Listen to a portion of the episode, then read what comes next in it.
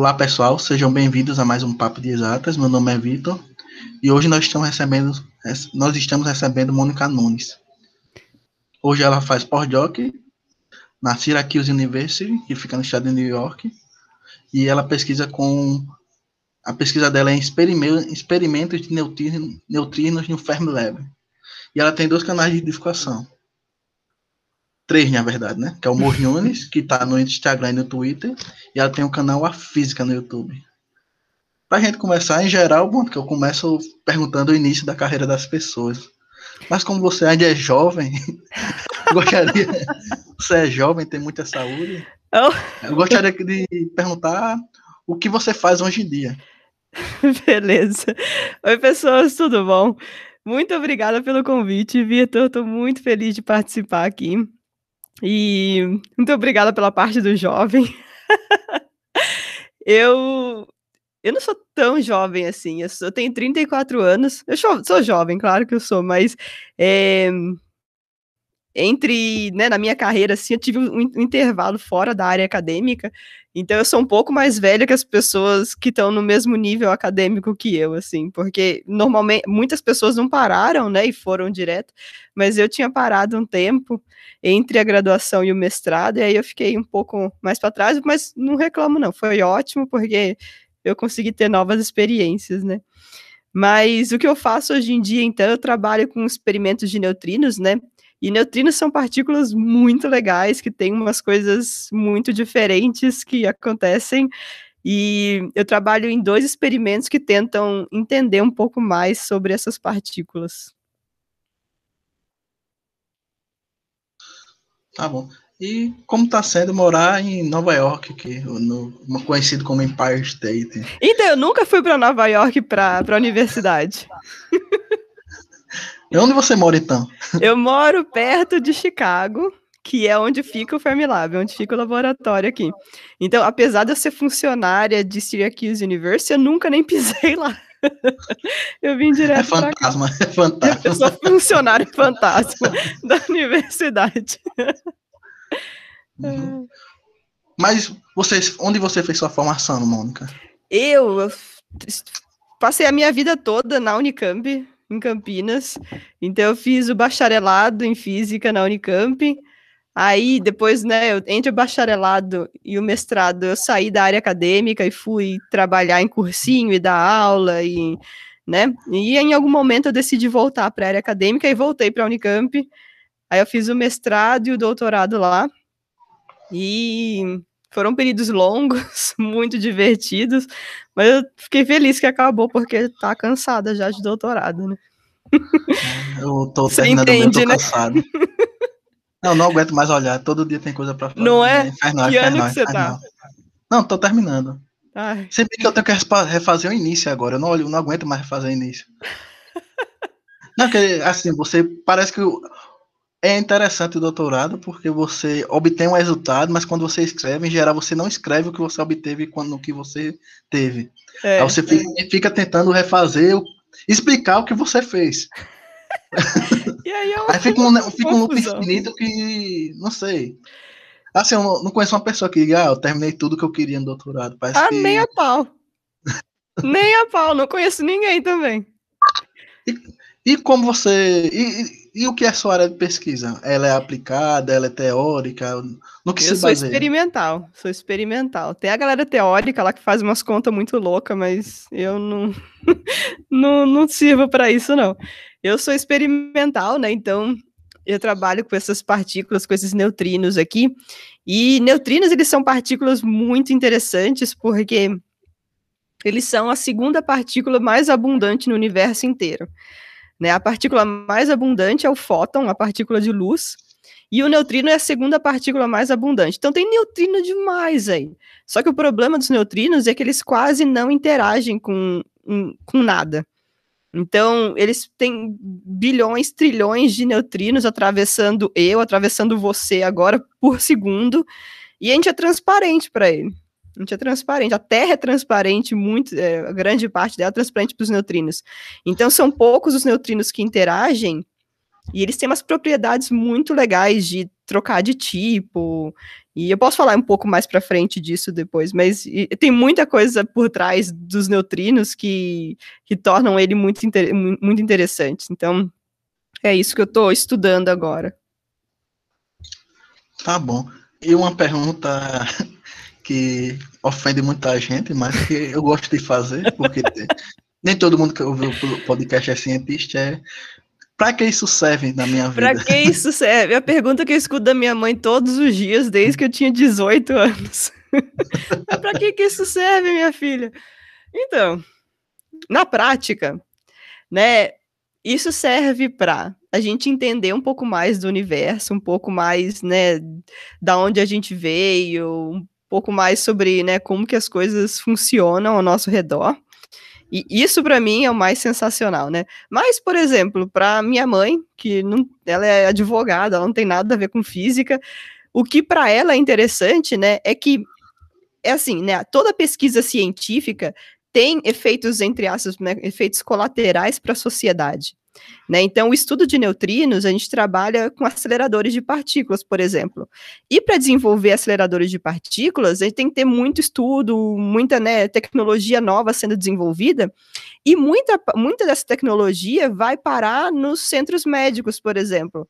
Então, muita tecnologia que a gente usa para aceleradores de partículas estão fazendo detecção de é, doenças, estão fazendo detecção de câncer, estão é, fazendo tratamento.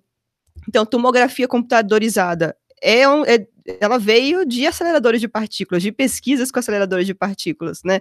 É, como é que é o outro lá? É Proton, Positron Emission Therapy, é, tratamento com emissão de pósitrons, né? Também é outro tratamento que vem direto da, da, da parte de aceleradores de partículas.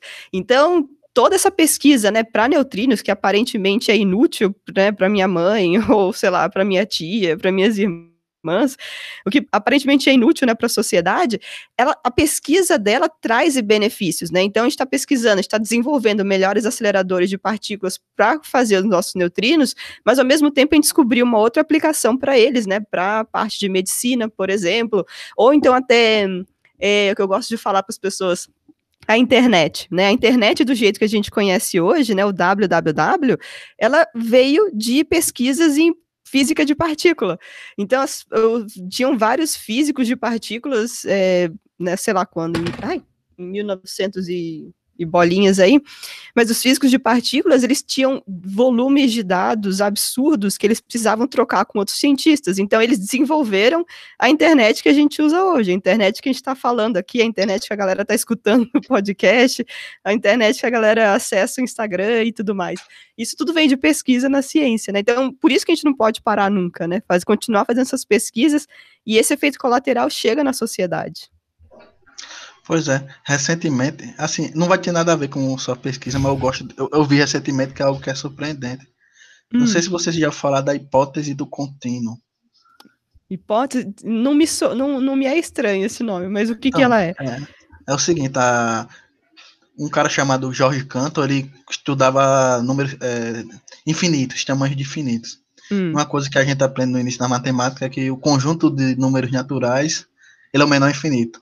Uhum. Aí o que ele fez, ele ordenou isso, ah, eu vou chamar isso de Aleph 0. Aí ele falou, ah, segundo maior vai ser Aleph 1.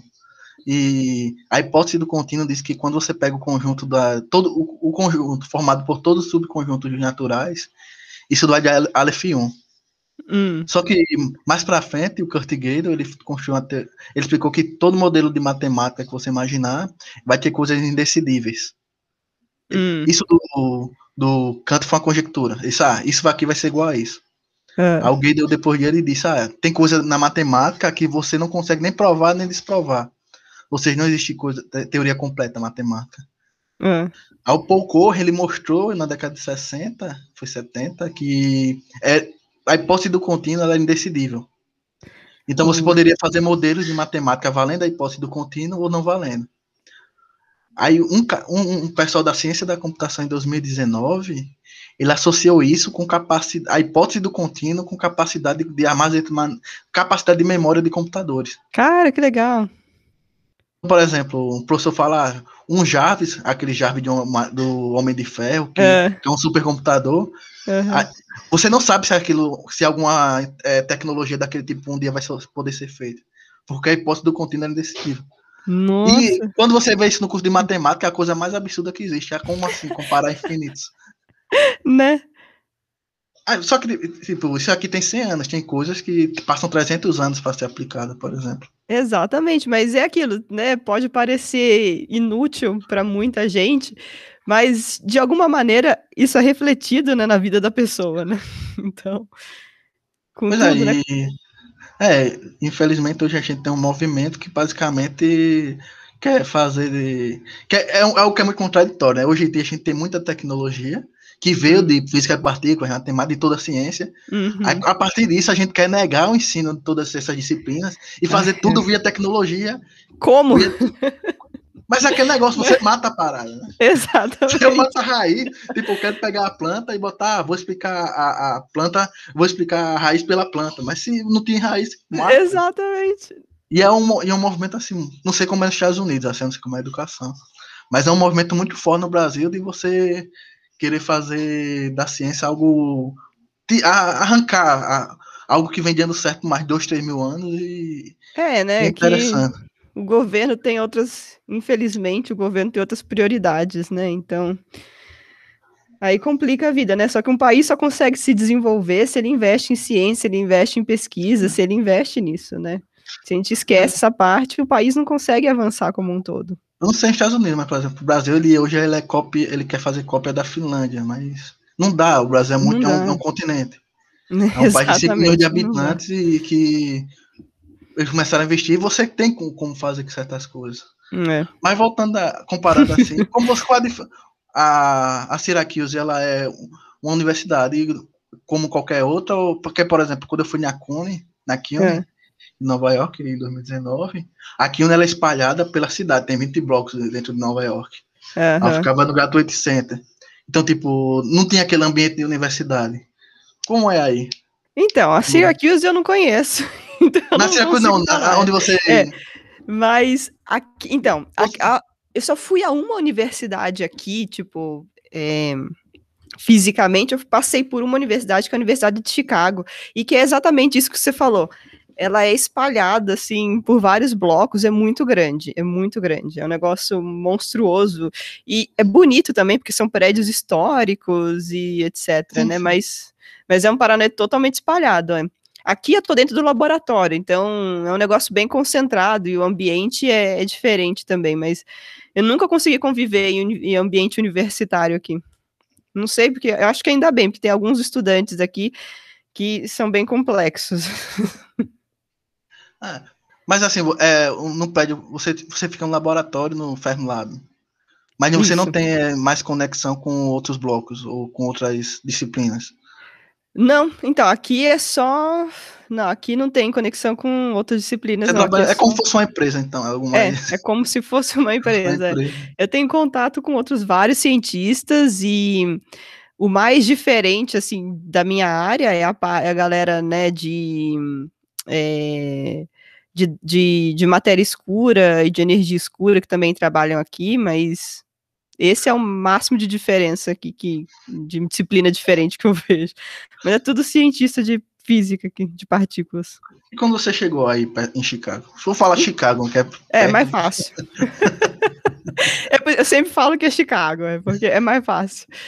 Mas como que eu cheguei aqui? Então, é, em física de partículas, principalmente, né, os experimentos, eles são muito grandes e demandam muito, muito dinheiro e muita gente para trabalhar nos experimentos, né? Então, muitas é, o, que, o, que, o que eles fazem é não é só uma instituição fazer o experimento, é uma colaboração de pesquisadores trabalhando no mesmo negócio, trabalhando no mesmo na mesma pesquisa. Então tem algumas colaborações que algumas universidades brasileiras fazem parte e quando eu estava no mestrado, o meu orientador estava em uma das colaborações aqui do Fermilab. E eles precisavam de gente para apertar parafuso. Era literalmente isso. Precisava de gente para apertar parafuso aqui. E o meu orientador falou: Mônica, você quer ir para os Estados Unidos? Eu falei: Eu quero. E aí eu apareci aqui. Mas foi pela colaboração. Então, meu uhum. orientador tinha contato aqui, e aí ele conseguiu me mandar para cá. E aí eu comecei a fazer meus contatos aqui também, e, e, etc. E aí depois eu fui contratada e tudo mais. Mas foi começou tudo, né, pela, pela minha instituição. Você foi Brasil. já durante o doutorado? Eu fui no final do mestrado, depois eu vim durante o doutorado, é. Mas você fez processo seletivo? Como, é, como foi o processo de admissão? Ah, não, mas o, processo, o doutorado é na Unicamp, então o processo de admissão foi o da Unicamp. É. Mas né, né no Fermilab, você fez processo de admissão? Ah, não, eles... não, aqui não, não tem processo de admissão. Como o meu orientador, como o meu grupo na Unicamp já estava dentro dos experimentos, aí é, não, não tem, não tem processo seletivo. Ah, entendi. Fica, né? mais, fica melhor. É, então, a melhor maneira de, né, das, quando eu falo, muita gente às vezes me pergunta, né, ah, como é que eu faço para ir para fora? A melhor maneira é você tentar grupos, né, de pesquisa do uhum. seu orientador, que o seu orientador já faça parte, que o seu orientador tenha contato, essas coisas, porque aí fica muito fácil de você é, ter essas oportunidades, né? É, pois é. Que assim, a gente no, no Brasil, principalmente, quando a gente diz, ah, fui para os Estados Unidos, fui para a França. O pessoal acha que você, tipo, fez uma seleção com 500 mil pessoas, você foi selecionado. Nossa, não, é. Não, tipo, é uma questão de... É uma questão de... Como é? de manter a pesquisa viva, esse tipo de é. coisa. É, é, muito saudável, né, ter essa, esse movimento de cérebros, né, que a gente fala, né. Então, a galera, né, do Brasil vem fazer pesquisa aqui, a galera daqui vai fazer pesquisa no Brasil também, e esse, esse movimento, né, é muito saudável para a ciência, porque gente que pensa diferente faz a ciência lá para frente, né, então, ideias diferentes, é, histórias de vidas diferentes, né? A maneira com que eu penso uma coisa baseada na minha história pode influenciar positivamente também a pesquisa, né? Então é muito saudável ter essa diversidade, ter esse movimento de culturas, e isso agrega muito para a ciência. Pois é. Mas quando você começou a estudar neutrinos, já foi na graduação? Você sempre fez a mesma. Você, desde a graduação você estuda neutrinos? Não, na graduação eu fiz. Eu trabalhei em coisa de ótica uma época. Eu trabalhei. É, eu fui fazer iniciação científica com coisa de ótica. Depois com o negócio de espectroscopia de. Não, nem lembro mais. fiz umas duas iniciações. Então não foi bom, inici... então não foi bom. Não, não foi, não curti. tipo, era legal, grupo, os grupos eram legais, etc. Mas aí eu conheci meu orientador, aí comecei a trabalhar com raios cósmicos no final da graduação e no mestrado. Eu trabalhava mais com raios cósmicos. E aí depois, no doutorado, eu comecei a trabalhar mais com neutrinos. Mas na minha pesquisa do doutorado, e a de agora também, não, a de agora tem mais a ver com neutrinos, mas minha pesquisa de doutorado nem foi com neutrinos diretamente. Foi com uhum. experimentos que foi com outras coisas, né, do experimento para beneficiar o para beneficiar a detecção de neutrino. Então, eu trabalhava com outras partículas, eu olhava para outras partículas dentro do, do detector, mas era para aprimorar o experimento de neutrinos, né, mais para frente. Entendi. Mas uma coisa que é interessante é que você, você é uma mulher e fez física. E que é algo, que é algo raro, né? Que, por exemplo, como foi que você é, escolheu fazer física? Você teve resistência da sua família ou foi tudo tranquilo? Como foi na então, infância? Na minha família, é, eu tive os dois lados. Eu tive a galera que me apoiava e a galera que achava que eu tinha, né, que eu era doida. E o meu pai, ele sempre me incentivou muito a ser curiosa, a gostar, né, do, gostar de, de aprender essas coisas. E quando eu tinha uns 10 anos, ele começou a me mostrar, ele sacou que eu curtia astronomia, e ele começou a me mostrar coisas de astronomia na TV, né, e jornal, revista, então aparecia, sei lá, qualquer coisa sobre o universo, sobre o sistema solar, sobre qualquer coisa, assim, ele me chamava, e ele via que eu gostava, então ele continuava me trazendo isso. E aí, quando eu tinha 10 anos, eu falei, ah, eu quero ser astrônoma. Aí meu pai ficou super feliz, minha mãe falou, ah, é criança, né? Vai mudar de ideia. aí, aí, quando eu tinha 11 anos, eu entrei numa escola, eu consegui uma bolsa numa escola lá em Mogi das Cruzes, onde eu cresci, né? Que E essa escola era muito forte, ela tinha física, química e biologia separadinho desde a quinta série, o que não é muito comum, né? E aí lá, conversando com minha professora de física, ela, eu, eu falei para ela que eu queria ser astrônoma e ela falou assim para mim: "Ah, mas você sabia que astronomia é uma parte da física?" Eu falei: "Nossa, mas é verdade? Eu quero ser física então." E aí meu pai ficou super feliz, né? Minha mãe achava que, né? Ah, não, daqui a pouco ela troca, muda de ideia, né? Criança, né? Não Vai para medicina. Vai para medicina, né? Qualquer coisa. Só que eu nunca mudei de ideia. Então eu continuei assim, firme e forte. Pensei muitas vezes em desistir, justamente, né? Pelo fato de ser uma das poucas mulheres. Mas então tiveram vários percalços, né, no, no, no meio do caminho aí, e pensei várias vezes em desistir, mas no final das contas não desisti. E a minha mãe, quando eu entrei na faculdade, ela ficava: ah, não, larga física, isso é coisa de gente doida, vem fazer letras aqui, vem fazer pedagogia, né? Que na cabeça dela, esses cursos são cursos de gente normal, e, e física é curso de gente doida, né? Matemática, então, é coisa de gente mais louca ainda, né? Mas na cabeça dela, ela, né, ela ficava, ah, não, filhinha, volta para casa, vem fazer letras, vem fazer pedagogia. Só que eu tinha já esse sonho desde criança, então nunca mudei de ideia e segui firme e forte. E até quase terminando a graduação, minha mãe falava, ai filha, larga isso, isso não faz sentido. Eu já velhona, já, né, decidida com o que eu queria na minha vida, e minha mãe lá, ah, não, volta para casa, filha. Você Mas, fez é. bacharelado ou licenciatura? Eu fiz bacharelado, é. Tinha quantas meninas? Quantas guerreiras?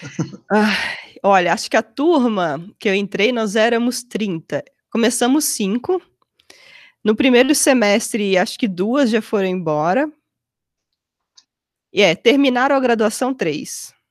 Se eu, se eu não estou enganado, terminaram a graduação três, é. Uma delas não continuou na área e a outra dela, a outra continuou. Então, dos 30 que entraram, né, das cinco meninas que entraram, duas continuaram na área da física. Mas foi muito complicado, assim. É... Não se ver representada é uma coisa muito, muito difícil. Né? É, você olhar ali não ter mais nenhuma outra mulher, ou piadinhas ridículas de professores. Ah, as meninas estão entendendo a matéria, as meninas estão acompanhando o curso, sabe? Né? Meus colegas, entre aspas, né, de, de sala perguntando: ah, para quem você teve que dar para conseguir essa nota? É bem complicado. Então foram várias microagressões né, no caminho, mas felizmente eu não desisti. Mas foi complicado. É.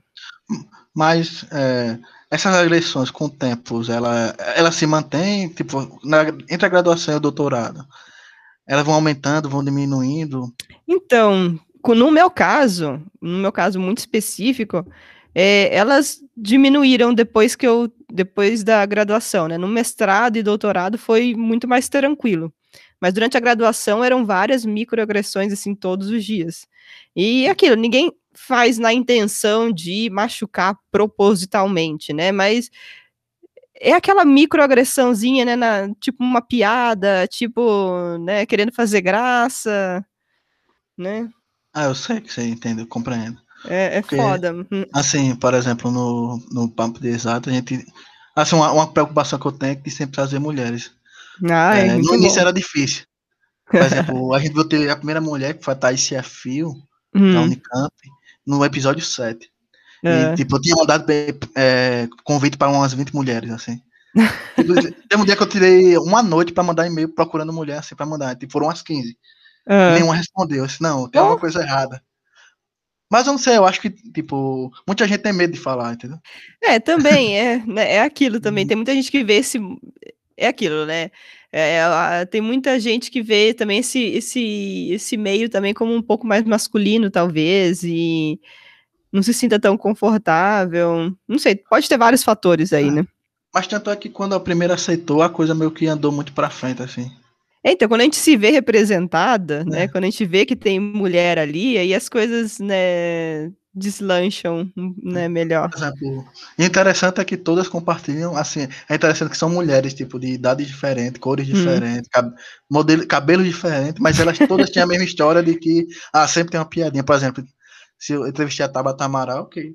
A Tabata hum. Amaral, ela tem um plot twist na carreira dela, que é Assim, eu tenho a idade dela e a gente. Eu ainda peguei a época dela de Olimpíada. Assim, eu não conheci pessoalmente. É. Mas quando eu entrei na graduação, ela foi para Harvard, né? Hum. Tipo, a, a Tabata Amaral saiu do Brasil como sendo um gênio do, da, das ciências no Brasil. Aí ela volta como deputada. Você, peraí, tem alguma coisa estranha. E ela conta coisas desse tipo, por exemplo, ela falou que com 13 anos, o, o menino disse que ela tinha. Com certeza ela tem. Ela é um menino disfarçado de menina. Nossa. E, tipo, isso no meio de uma aula, assim. Aí, não sei se você conhece também, tipo, Márcia Barbosa, a Márcia Barbosa. Sim, sim. Tipo, ela conta histórias parecidas. Só que a Márcia Barbosa ela tem uma coisa que ela é afrontosa. Então, é tipo, ótimo, ela, ela respondia, indo, assim, ela respondia, tipo, batendo por, batendo uhum. por cima. Assim. E tinha a Sônia Guimarães que ela conta que, ah, que ela, ela é maravilhosa. E que ela conta a história dela assim, é um negócio bizarro. Né? Tipo, é. Foi a primeira doutora negra, ou foi não sei, negra assim, não sei se foi a primeira mulher doutora em física no Brasil. E é, eu acho que foi a primeira mulher também. É, assim, a primeira negra, sim, eu sei que foi, mas que mulher, eu, eu, acho que sim. Então, eu acho que também, eu acho que foi também a primeira mulher.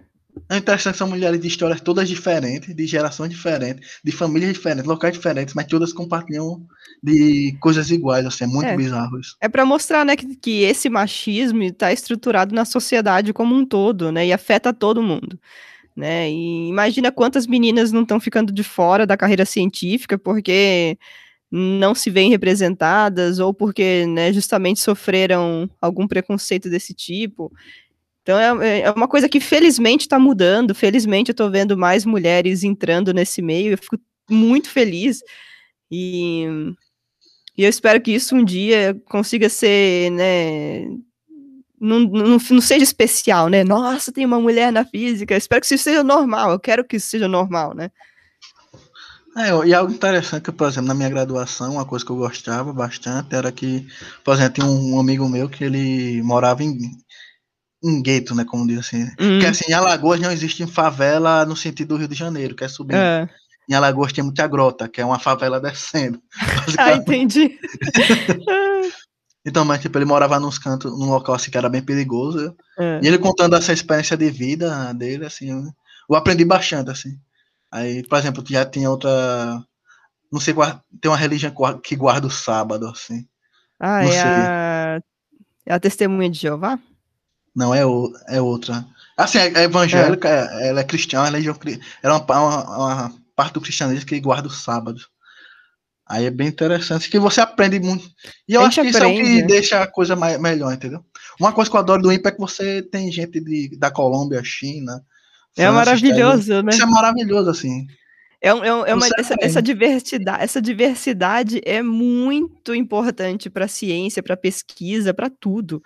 Para tudo. A diversidade, né, seja de gênero, de cor, de histórias diferentes, de nacionalidades. Isso tudo faz a ciência andar para frente.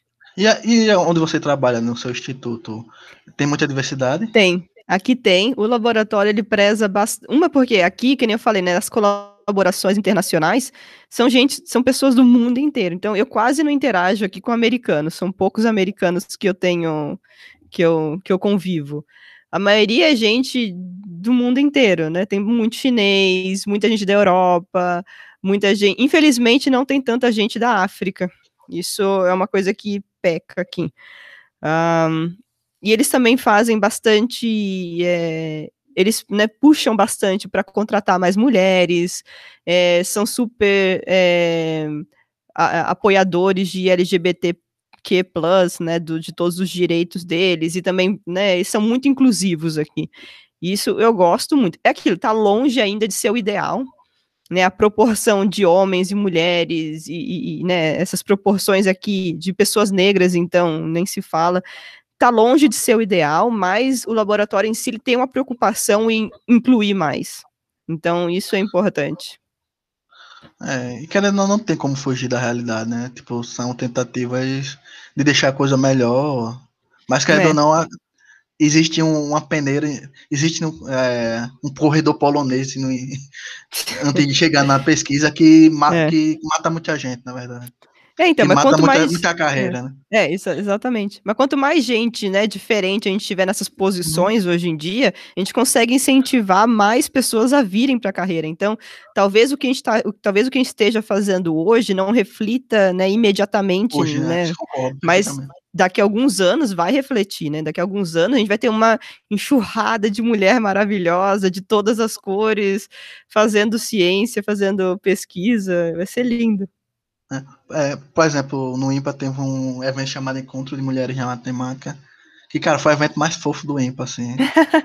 não, assim, a organização você vê com um negócio. Não, que o IMPA, é- assim, não sei se já foi ao IMPA. O IMPA, ele é. O IMPA, tipo, o piso é preto, o teto é preto, entendeu? Ah, eu é nunca um fui lá, que tristeza. Tipo, é lindo, é no meio, assim, da mata, que é lindo, tipo, na Aham. entrada, você vê tucano, macaquinho, tudo. Mas o IMPA, tipo, o chão é preto, o teto é preto, então, assim, a, a, a, a visão é meio mórbida, assim. Que E, triste. cara, botaram um monte de florzinha, tipo, Ah, o crachá de credenciamento tinha, uma, tinha um girassol, eu cara, tem que é, fazer isso mais, pô. é. Pinta tudo de amarelo, sei lá, muda a cor. Ah, eu gosto, né? Por que, que é tudo escuro assim, gente? Que triste. Eu não sei, eu acho que é histórico, assim. Nossa. É que é militar, né? Então talvez. Não, não, não, o Não? IMPA não é militar. Não é militar? O IMPA é um OS. Ainda bem que não é Ah. militar, poxa. Eu achei que fosse por isso. Nossa, Não, gente. Instituto de Matemática Pura e Aplicada. É o ITA e o IME. Ah, é, é o ITA que é o militar, é verdade. E o IME. O IME também é no Rio, é, outra história. É, é o IME também. Ah, é. Mas, nossa, gente, tem que colocar umas cores na parede, um rosa, um laranja, iluminar esse lugar. E uma coisa interessante que, por exemplo, isso tudo, esses eventos que estão começando, começaram em sessões de colóquio, se você olhar. Tipo, Uhum. toda grande mudança, ela começa em geral, tipo, de um evento, e você bota uma hora para três pessoas discutirem sobre aquilo, e É. E é interessante que tem que assim são passos zeros, né? Mas que de fato acho que até já começa a ter certa certa certa certos benefícios, né? Que por exemplo pesquisadores matemáticas mulheres quando elas chegam em eventos elas são abra é tipo é como se fosse tipo Mulher Maravilha mesmo. Assim, não, isso vai acontecer quando você voltar ao Brasil, você está destacando. Mas, por exemplo, você, não sei se você conhece a Carolina Araújo, por exemplo. Sim, sim. Sim, que foi ela, por muito tempo, foi a, primeira- a única matemática do IMPA. Quando a Carolina Ara- Araújo vai para evento. Ah, é não, parece sucesso. jogador de futebol, assim. É um monte de meninas. Assim. Cara, eu acho isso muito massa. Cara. Então, mas é, é, é- é muito legal, né? Mas, tipo, e é legal que tem essa representatividade, né? Mas um dia eu espero que não seja mais uma novidade, É. né? Ter a mulher lá, né? Mas É, é- que é você legal. vê 30, 40 meninas. Tipo, se saírem 20 dessas, tipo, ah, é. uma pessoa só incentivou 20, entendeu? Nossa, gente, é, é o nosso sonho. Sonho de toda mulher na ciência é trazer mais mulheres para a ciência. é. E agora vamos mudar um pouco de assunto, vamos falar de divulgação científica. Divulgação. Então surgiu a ideia que, tipo, eu acho os nomes assim, quando você bota artigo. Quando você bota negócio, ou matemático, ou a física, eu acho muito massa, que é tipo. Porque, tipo, no seu cartão você bota a física, dá um- uma. Meio, meio que ficar. Você não sabe se é a física ou se é você. É- é- foi exatamente essa a minha. Quando eu criei o canal, eu queria esse. Eu, eu gostei desse nome, né? Simples, mas que ele justamente ele dava essa dualidade de, né? Eu tô falando da Mônica física ou tô falando, né, da ciência física, né? É imponente. É, então, eu, eu queria, eu, eu gostei desse negócio aí, eu achei engraçadinho. Mas é, foi, foi, foi exatamente essa ideia que eu tive. Mas de onde surgiu a ideia? Tipo, você sempre Ah. foi de falar sobre física? Ou você. Assim, o, o, o podcast foi criado na pandemia, por exemplo. Ah. Acho que tipo, muita gente criou muita coisa durante a pandemia. Ah, é, é. É, Eu criei o canal no YouTube na pandemia, né? O Instagram eu comecei. ahn, quando que foi? Acho que em 2018 eu comecei o Instagram. Porque é aquilo. Rede social, eu gosto de rede social, eu gosto de postar foto na rede social, gosto de tirar selfie, gosto, né, de coisar as coisas lá. E é, por que não misturar isso com física, né? Então, já que eu ia postar uma foto lá mesmo, por que não explicar de alguma coisa, alguma coisa de física que pudesse estar por trás daquela foto, que pudesse, né? Então eu comecei a fazer isso bem assim, tranquilinha, e foi ficando divertido.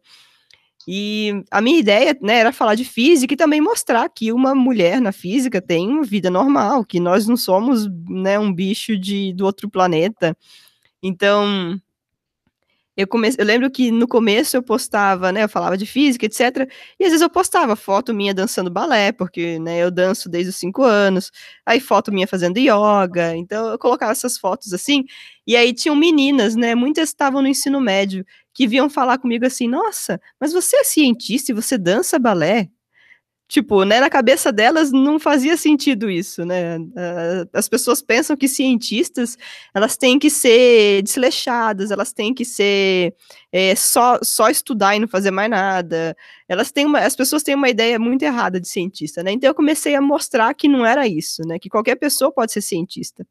E isso foi muito legal e começou a ser bem divertido. Então eu continuei falando, né, de física no, no Insta e mostrando a vida de cientista e tudo mais. E aí, na pandemia, justamente, é...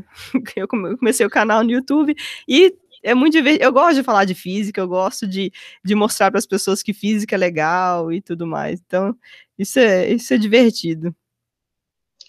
Mas espera, você não falou antes que você dançava balé. Eu danço. Tipo, mas ainda dança até hoje? Eu danço até hoje. Bom, eu parei, né, por conta da pandemia por um tempo, mas eu danço até hoje. É a Nossa. minha atividade mais favorita, assim, do mundo. Me relaxa. E é muito engraçado que quando eu paro para pensar na física dos meus movimentos de balé, eles também melhoram. Então, né, sei lá, uma pirueta. Ah, eu tenho que manter o meu eixo eu tenho que, né, eu tô caindo para esse lado, ah, então eu tenho que colocar força nesse outro lado. Se eu paro e penso, né, na física do balé, os meus movimentos saem melhores. Mas é muito gostoso dançar, eu amo. É, isso é um bom tema para um mestrado em ensino de Nossa, física. tem muita coisa legal aí, muita eu coisa. Eu já vi a assim, física do judô, acho que já vi, mas não a física do balé. Não tem muita coisa legal. Eu quero gravar um vídeo ainda pro meu canal de física de balé, mas vamos ver quando que eu vou conseguir. É, é porque é interessante que muita gente vê o balé como algo delicado, né? Tipo, é. Mas quando você fala física do balé, tipo, você tem que falar que é não de força. Mas balé é muita força envolvida, é não é, muita é, força. E esse que é o legal, né? A gente coloca tanta força no balé, mas tanta força mesmo para segurar o equilíbrio, para levantar a perna e segurar ela lá em cima para girar. É muita força envolvida, só que a gente tem que transmitir toda essa força de uma maneira delicada, né? Então é muito engraçado. Não, acho muito bonito, por exemplo, Acho a, ginástica rítmica. Também né? é linda. Não, acho muito linda, assim. Mas, tipo se, eu, tipo, se eu for tentar fazer qualquer movimento daquilo, eu vou me quebrar. Então, e é algo muito interessante, que aparenta ser delicado, né? É, então. É, é muito legal tipo, pensar. É, então, é legal pensar tipo, por trás. 1,50m, entendeu? Tipo, botando pé, lá tá dando periota. Assim, Nossa, deve ser fácil. Não é. Deve ser fácil. não Mas é. eu acho engraçado, né? Que tem a galera que tira sarro de homem que dança balé fala que ah, é, que é moleza, vai dançar balé. É o contrário. Se você quer moleza, você vai fazer qualquer outra coisa menos balé, né? Todo mundo que dança balé, né? Eu não danço profissional, então eu não, né, eu, eu não levo isso tão assim a sério, mas a galera que dança profissional, eles são muito fortes, não tem moleza nenhuma, nenhuma. Você vê o tamanho das pernas dos homens que dançam balé, são umas pernas assim gigantescas, musculosas, porque é muita força envolvida, muita força, muita força envolvida. E é. mostrar tudo delicado, né? É. é, inclusive tem um lutador do UFC que já se aposentou, o Jorge St-Pierre, que ele, para melhorar a questão de força e equilíbrio, ele foi fazer ginástica. Mas é. Aí você vê um cara que troca soco lá dando pirueta. eu acho lindo, lindo. Eu amo ver homem dançando. Amo ver homem dançando. É muito E a bonito. yoga, onde surgiu na sua vida? A yoga surgiu porque eu precisava fazer algum exercício físico diferente. E aí eu curti, eu fazia. Eu comecei a fazer yoga, acho que eu tinha. Yoga eu parei já, faz tempo que eu não faço. Mas eu comecei a fazer em 2017, eu acho. E era yoga, hot yoga, que era dentro de uma sala quente e com umidade alta, para você suar. Eu saía lavada da aula, mas era legal. Mas eu não. Yoga eu não sou tão viciada, não. Mas você consegue ainda fazer balé, assim, algum treino de balé em casa? Ah, conseguir consigo, mas eu só não gosto muito de dançar em casa. O chão não é apropriado, né? Porque o chão tem que ter amortecimento, etc. Na pandemia, eu dancei um pouco com, um, com a minha turma do Brasil. A gente fazia aula online, foi o que salvou minha sanidade mental. mas, é, mas eu quero ver se eu volto para as aulas presenciais é, em breve aqui. Nos Estados Unidos você continuou é. fazendo? É, então, é aqui. Aqui eu continuei é fazendo. É muito diferente, assim, o, o, a forma de ver, do balé, o balé daí do, comparado com o do Brasil? Não, não é tão diferente. É que, é que depende, né? O, o, balé tem diversas vertentes, né? Mesmo no Brasil, né? No mundo, né? De maneira geral. O balé tem diversas vertentes. Então, tem a galera que segue a escola russa, tem a galera que segue a escola... É inglesa, então tem várias linhas diferentes de balé no mundo. Então, a, a, a, a maior diferença vai ser em qual linha que você vai escolher para seguir. Então, tanto faz se é no Brasil ou se é nos Estados Unidos, depende de qual a linha da escola que você tá. Entendi. E voltando para o seu canal, isso aqui foi, foi só um, uma, uma nota de rodapé muito importante. Ou seja, não tem, não um preconceito com o balé, isso. Não é coisa de gente fraca, é coisa de gente Não, forte. não, exatamente. Inclusive, você pode, se você souber física, fica melhor. É. tudo, né? Coloca física em tudo, fica é. muito mais legal. Mas eu sou suspeita para falar isso. No seu Instagram, no seu Twitter, no YouTube, o que você gosta de falar assim? Qual, assim, qual tipo de vídeo você posta no YouTube? Então, no YouTube sou eu falando. E eu gosto de falar, né? Como vocês já notaram aqui, eu gosto de falar. Ainda bem, ainda bem. eu, eu, eu, faço vídeos, né? Cada vídeo explicando algum tema diferente. Então, é, tem vídeo no meu canal falando do que, que é física de partículas, né? O que, que é o modelo padrão, o que, que é. O que, que são os neutrinos que eu estudo, os diferentes tipos de neutrinos. E, então, tem vídeo de, de diversos assuntos de física. E também tem alguns vídeos que são da Mônica fora da física. Porque eu também tenho vida, né, fora da física. Então tem alguns vlogs meus passeando e esse tipo de coisa. Ah, entendi. Você já mexeu com algum tema polêmico assim que teve muito hate? Ah, não, porque eu, olha, eu eu Nunca falou hum. de cloroquina. Ai, não, não. Não, eu, tipo, eu não tenho medo de falar de política, por exemplo, se eu preciso, eu falo, mas no canal eu deixo mais as coisas assim, na física mesmo, o que precisa falar de política eu falo, não tem problema nenhum, se tiver hate, fazer o quê, mas é, eu tenho que falar nas eu tenho que falar das coisas que eu acredito e das coisas pelas quais eu luto, né? E, mas eu normalmente eu sou mais pro lado calmo, assim, e eu não, não, não, não, incito muito a briga, não. Eu tenho preguiça de briga. Eu sou preguiçosa, então eu, eu tenho preguiça. Mas, mas o, você. Assim, porque quando você começa a fazer conteúdo científico na internet, que é uma coisa que é muito interessante, principalmente no brasileiro, é que ele sabe mais sobre coisas que não são ciência, que são falsas do que sobre ciência. Exato. E muitas coisas, às vezes, que não são ciência, são muito elaboradas assim, que não fazem sentido.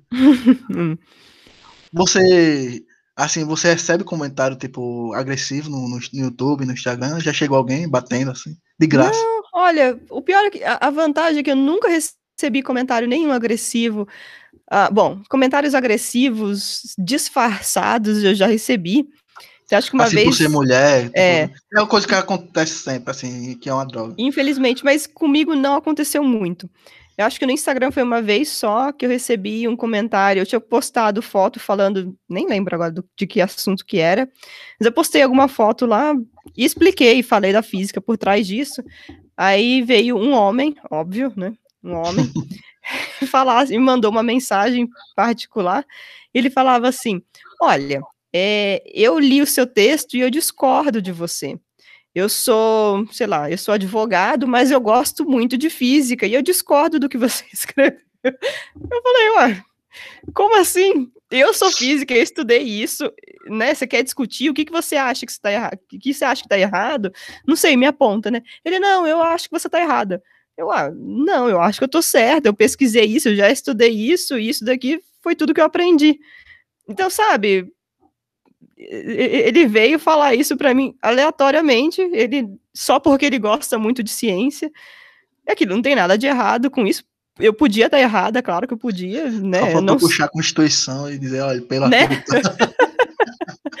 tipo, eu, óbvio que eu erro, né? Eu sou um ser humano, eu, eu, vou, eu vou fazer coisa errada. E se eu erro, eu gosto, de, eu gosto que as pessoas me corrijam e que eu consiga consertar meu erro, né?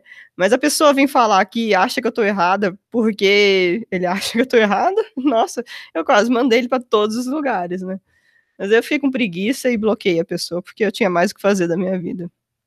Você é daquele perfil que é muito paciente, sai bloqueando, ou você vai ignorando? Ah, eu bloqueio se me enche muito saco. Eu bloqueio. Eu não tenho muita gente bloqueada, não, mas é aquilo. Primeiro eu tento ser né? Eu, primeiro eu ignoro para ver se a pessoa se toca e para de falar merda. Né? E se a pessoa continua falando merda, eu vou lá e bloqueio, porque eu tenho muito mais coisa que fazer na minha vida do que me importar com gente aleatória. Ah, é, é porque, por exemplo, eu ouvi uma entrevista do Danilo Gentili, ele falou que tem 100 mil bloqueados no Twitter. Assim. não, Mas como sei. você bloqueia 100 mil pessoas assim, eu não sei. não, eu não sei. Não, eu não sei como você aperta 100 mil vezes em um botão bloquear. Nossa, gente. Ele deve ter alguma ferramenta, não sei. Talvez, não, é não sei. É. possível, né? Sabe, Talvez, é. É, também quanto tempo que ele tem Twitter? Não sei, né? Quanto tempo ele tem Twitter, mas... Ah, esses caras é, é, do... Assim, por exemplo, o CQC é de 2009, eu acho. É, então, já, até é, antigo. Há 11 anos, então... Não sei, mesmo assim... Mesmo se você assim, distribuir...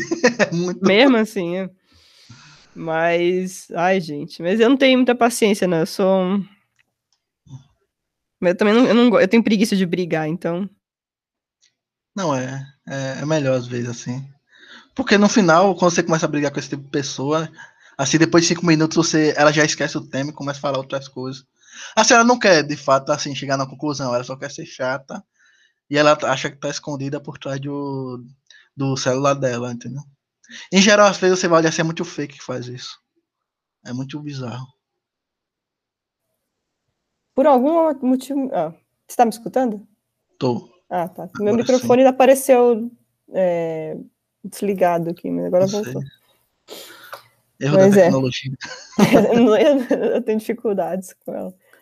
Mas então, Mônica, assim, o. Você, assim, você chegando já no finalzinho, para não tomar muito tempo, mas uhum. o que você. Até quando vai ser o contrato aí?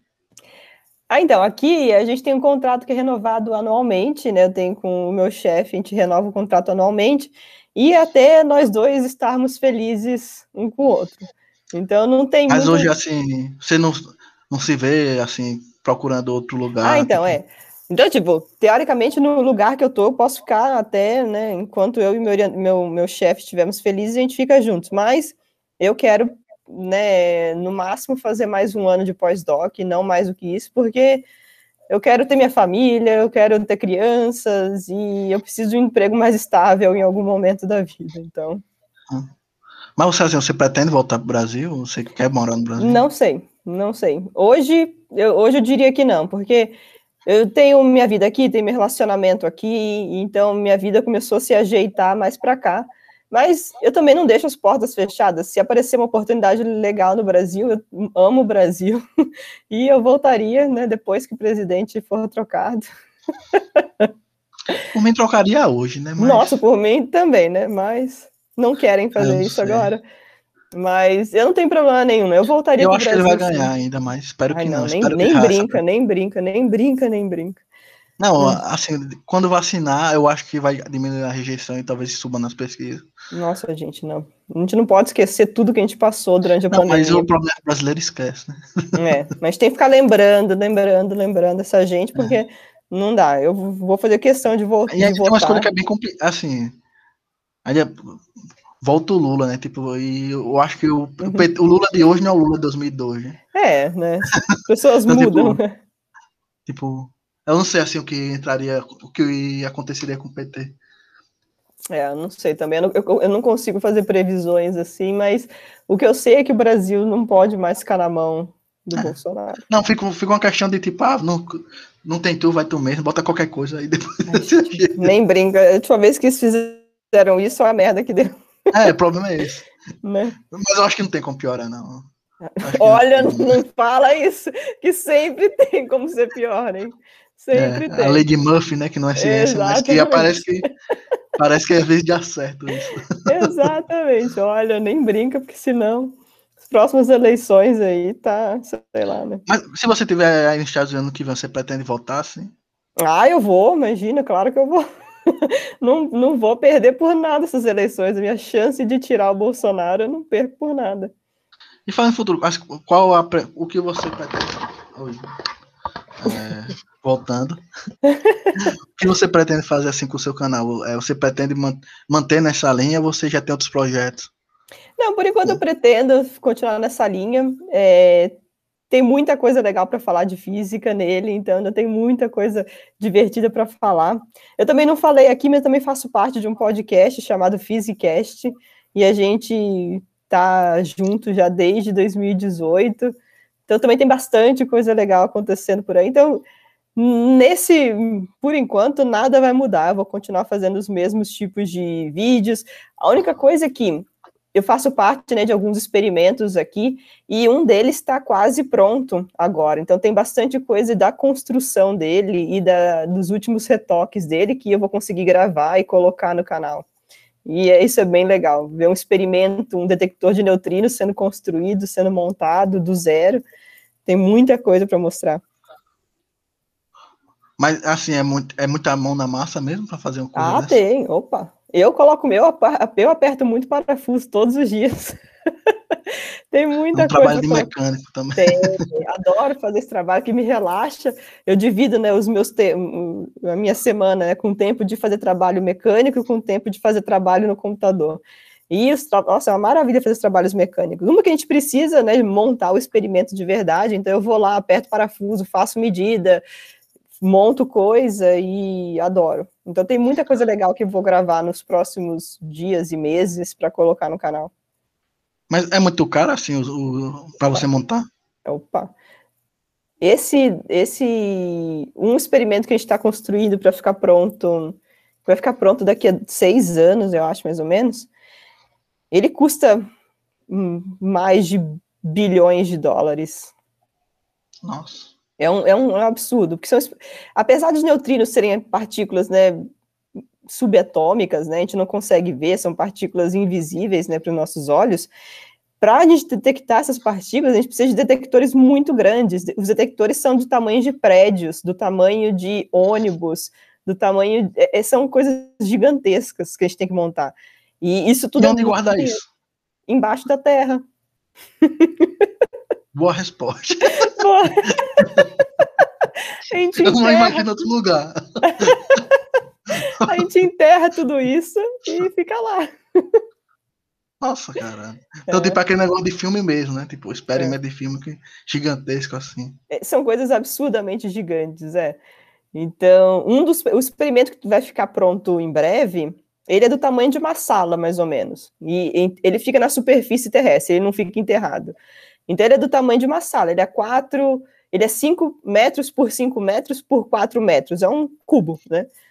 É grande, mas não tão grande. E ele fica na superfície.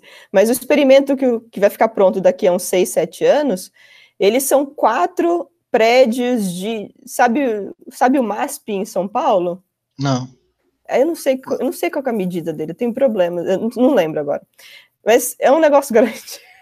Ou seja, quem quiser saber o tamanho do, do equipamento, é. procura no Google Maps.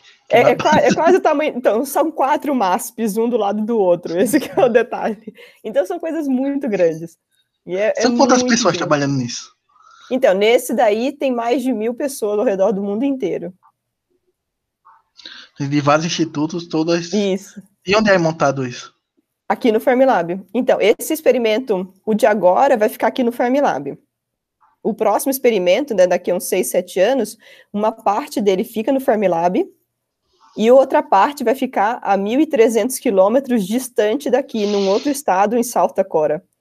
Então, o que a gente olha nesses experimentos é o que acontece com os neutrinos quando eles viajam por uma certa distância e com uma certa energia. Eles conseguem trocar de tipo no meio do caminho. É uma coisa muito louca.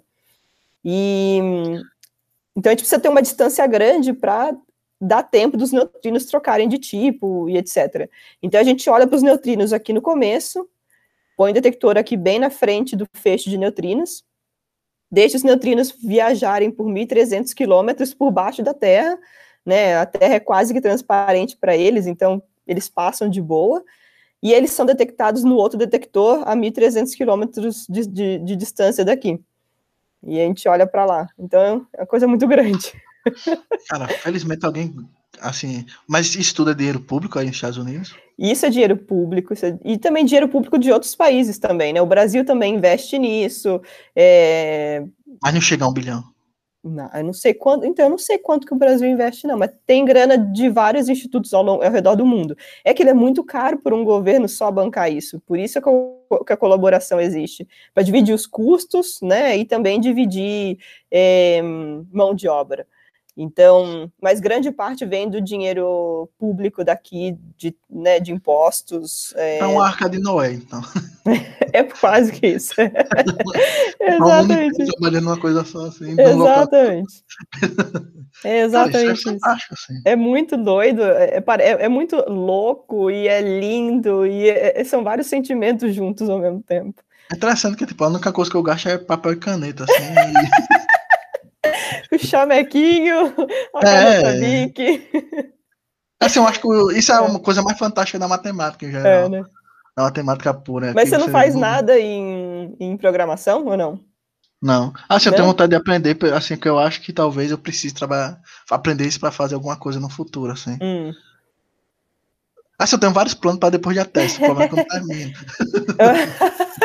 ah, esse finalzinho é, é, um, é, um, inferno, mas ele passa. Já já você vai passar por isso. É, acho que eu tenho um plano de expandir podcast, tenho um plano de fazer um monte de coisa assim. Ah, Só que eu tô percebendo que eu tô acumulando as coisas e não, tá, não tô terminando o principal. então parei de planejar. Ai, que coisa. Eu te entendo, esse sentimento, eu entendo esse sentimento e, e, e isso tudo. Mas é, vai passar, vai passar. Vai passar, vai passar. Tô torcendo aqui por você. Uma, uma, uma coisa que eu entendi, assim, é. assim, assim, muito assunto, é que, por exemplo, você falou que quando terminou a graduação foi dar aula. Isso. Mas, tipo, você, foi uma opção não começar logo o mestrado foi. ou foi questão de necessidade? Porque durante a, durante a graduação eu comecei a trabalhar em um cursinho, eu comecei a gostar de né, ganhar dinheiro, de ganhar o meu dinheirinho ali. Esse é o e, problema do aluno. É, né? Porque meus pais, eles felizmente, né, eles conseguiam me ajudar durante a graduação, então mesmo eu morando em outra cidade, eles conseguiam me dar o suporte que eu precisava, né? Então, né, isso foi um privilégio de tanto. Mas eu tive, eu, tive, eu, eu comecei a, a, trabalhar, né? Eu tive a oportunidade de começar a trabalhar e eu comecei a gostar desse negócio de ganhar meu dinheiro sozinha. Aí eu falei, hum, isso é legal, isso é divertido. E aí foi uma pura, foi por opção, deu, né? Depois da graduação, eu estava com muitas dúvidas também e, e eu já estava trabalhando nesse cursinho, então eu só continuei. E mas em algum momento eu senti saudade da área acadêmica, aí eu voltei.